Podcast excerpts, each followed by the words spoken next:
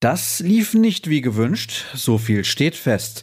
Borussia Dortmund hat wie schon in der Vorsaison nach einem tollen Auftaktsieg am zweiten Spieltag direkt eine Niederlage kassiert. Wir schauen hier bei BVB Kompakt auf die Gründe und liefern euch alle Infos rund um die Partie und noch ein wenig mehr. Ich bin Sascha Staat. Schön, dass ihr trotz der Pleite die Lust auf dieses Format noch nicht verloren habt. Mit drei Punkten als Ziel waren die Schwarz-Gelben in den Breisgau gereist, doch es setzte eine frühe kalte Dusche. Der SC Freiburg ging durch einen famosen Freistoß von Vincenzo Grifo bereits in der sechsten Minute in Führung. Jude Bellingham und Erling Holland verpassten wenig später den möglichen Ausgleich, wobei auch die Hausherren noch große Chancen hatten. Kurz nach dem Seitenwechsel erhöhte Roland Scholley nach einem Konter auf 2 zu 0 für den Sportclub.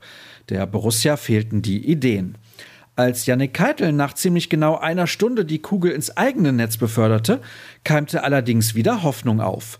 Doch selbst die Einwechslung von Julian Brandt, Mats Hummels, Emre Can und Yusufa Mokoku sorgten nicht mehr für die Wende.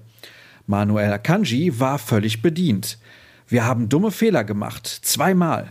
Das erste ist durch einen Fehler im Aufbauspiel entstanden. Der Freistoß war super, aber den hätten wir verhindern können. Das zweite war nach einem Eckball von uns und wir kassieren den Konter, sagte er und sparte nicht mit Kritik. Es kann nicht sein, dass wir die Gegner zu Toren einladen. So dürfen wir nicht spielen und das darf einfach nicht passieren. Wenn man oben mitspielen will, darf man so etwas nicht zulassen. Wir müssen weniger Gegentore kassieren. Auch Marco Reus zeigte sich unzufrieden, er haderte vor allem mit dem frühen Rückstand. Das war genau das, was wir nicht wollten. Danach hatten wir einige gute Möglichkeiten, aber haben vorne nicht den Zugriff bekommen. Wir haben uns zu selten durchgespielt, weil wir uns zu wenig bewegt haben. Für Marco Rose hatten die Gastgeber den Sieg verdient. Wir mussten unglaublich hart für die Chancen arbeiten. Es ist schwer, wenn du ab der sechsten Minute hinterherlaufen musst. Es geht jetzt darum, dass wir Abläufe optimieren.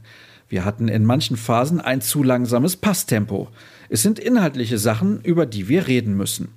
Schon ein wenig darüber gesprochen habe ich übrigens unmittelbar nach der Begegnung mit Cedric Gebhardt, der für uns vor Ort war.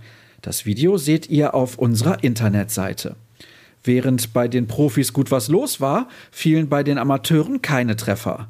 Die Mannschaft von Enrico Maaßen kam im Heimspiel gegen den ersten FC Saarbrücken nicht über ein Unentschieden hinaus. Wobei man die Kirche beim Aufsteiger im Dorf lassen sollte.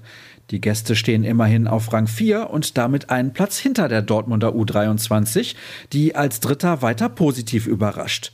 Schon am Mittwoch muss die schwarz-gelbe Zweitvertretung beim VfL Osnabrück ran. Einen 2 zu 0 Erfolg konnte die U17 im NRW-Pokal beim ersten FC Köln einfahren. Die A-Jugend spielt heute um 11 Uhr bei Bayer Leverkusen. Das hatte ich gestern leider falsch angekündigt. Fehlerfrei ist hoffentlich unsere Nachberichterstattung, die ihr auf ruhrnachrichten.de findet. Bei Twitter sind wir mit dem Handle rnbvb unterwegs. Folgt gerne auch mir unter Start. Das war's für heute. Habt einen entspannten Sonntag. Bis dann.